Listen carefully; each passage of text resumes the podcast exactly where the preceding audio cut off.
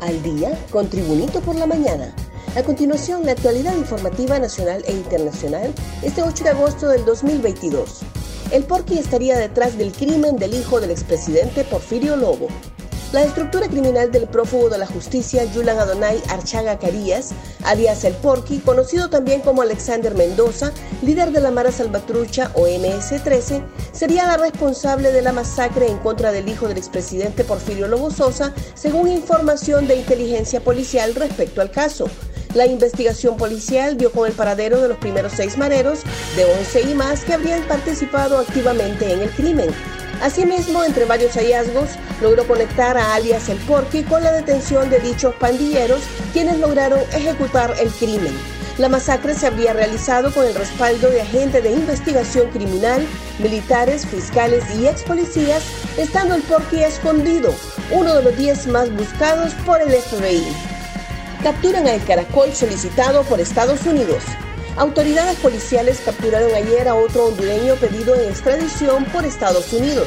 El parte policial indica que el extraditable es Michael Derringer Power Wood, de 42 años, originario y residente en Guanaja, Isla de la Bahía, conocido en el mundo del crimen organizado con el alias de El Caracol.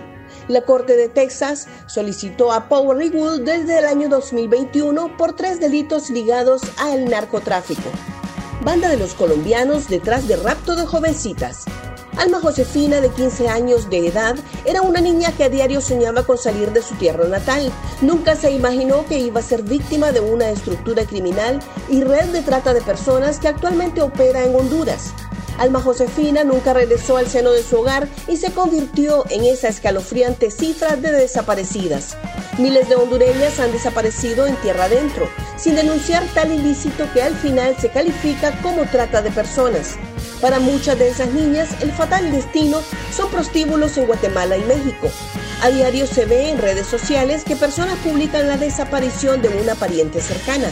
Ante tal flagelo, autoridades policiales hondureñas han puesto ojo en el asunto.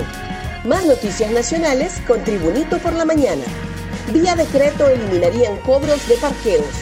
El Congreso Nacional, ante los abusos que denuncia la ciudadanía por cobros que hacen centros comerciales, se apresta a discutir y aprobar un proyecto de ley orientado a prohibir el cobro por parqueo que hacen los llamados moles y establecimientos de consumo de todo el país.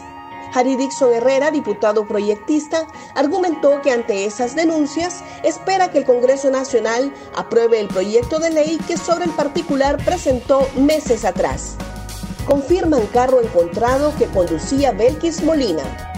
La Dirección Policial de Investigaciones en San Pedro Sula confirmó ayer que el vehículo encontrado en un sector de Santa Cruz de Yojoa era el que conducía a la joven desaparecida Belkis Suyapa Molina, la camioneta apareció en una vivienda donde el dueño también desapareció ya días, dijo la policía, al tiempo de constatar que no tenía placas vehiculares y que lo tenían tapado con un plástico rojo.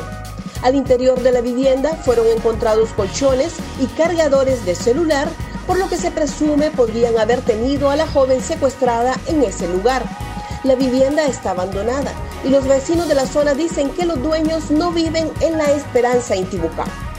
Gobierno de Xiomara Castro solo tiene dos meses de operar, según Manuel Zelaya. El gobierno de la presidenta Xiomara Castro solo tiene dos meses de operar, aunque formalmente haya tomado posesión el pasado 27 de enero, aseguró el asesor presidencial Manuel Zelaya. Zelaya explicó que aunque el gobierno de Xiomara Castro empezó el 27 de enero, el presupuesto de este gobierno lo aprobaron a finales de abril. Según Celaya, el gobierno solo tiene dos meses de operar y a ello hay que sumarle que los fondos que prestó el Banco Central de 2 mil millones de dólares aún no llegan a caja única. Dos equipos con marcas perfectas deja la jornada de apertura. La segunda jornada de la Apertura 2022-2023 dejó a dos equipos con marcas perfectas, Olimpia y Maratón, con dos triunfos y sin goles en contra, sumando seis puntos cada uno. En los cinco duelos de la liga se anotaron nueve goles, uno menos que la jornada inaugural, lo que deja un promedio de 1.8 gol por juego. Gracias por tu atención. Tribunito por la Mañana te invita a estar atento a su próximo boletín informativo.